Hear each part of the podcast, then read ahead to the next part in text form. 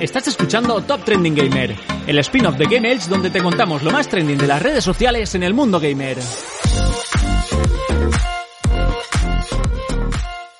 Hoy hablaremos del escándalo de Hogwarts Legacy.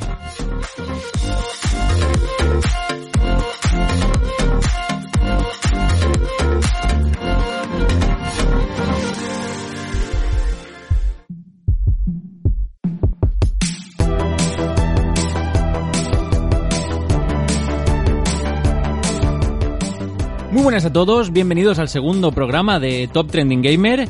El lunes fue el Día de la Mujer y quiero aprovechar para mandar un saludo a todas las mujeres que, me estáis escuchando. Y bueno, vamos a ver el escándalo de Hogwarts Legacy. Eh, esto es que Troy Leavitt, el diseñador principal de Hogwarts Legacy, abandonó su puesto en Avalanche Software. ¿Y por qué? Troy abandonó su puesto de trabajo dos semanas después que su canal de YouTube se viralizara. Y muchos me diréis, hostia Rode, ¿tanto dinero, tanta pasta estaba ganando este tío? ¿Por qué no se fue a Andorra?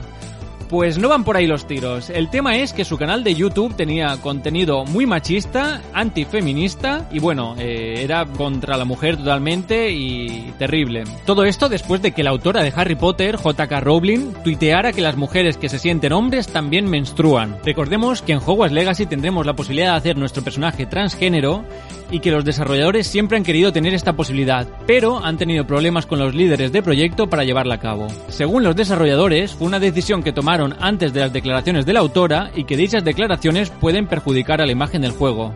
Como veis, la cosa está que arde con el juego Hogwarts Legacy. No sé si esto ha tenido que ver con el retraso del lanzamiento.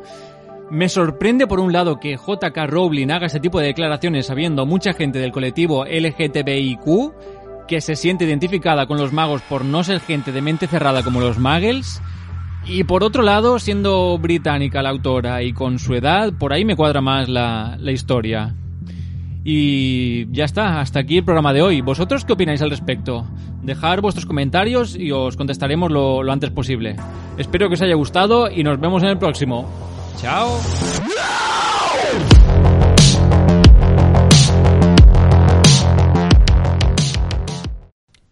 Se me olvidaba. Un saludo para todos los británicos que hayan escuchado el programa y que se pueden sentir ofendidos.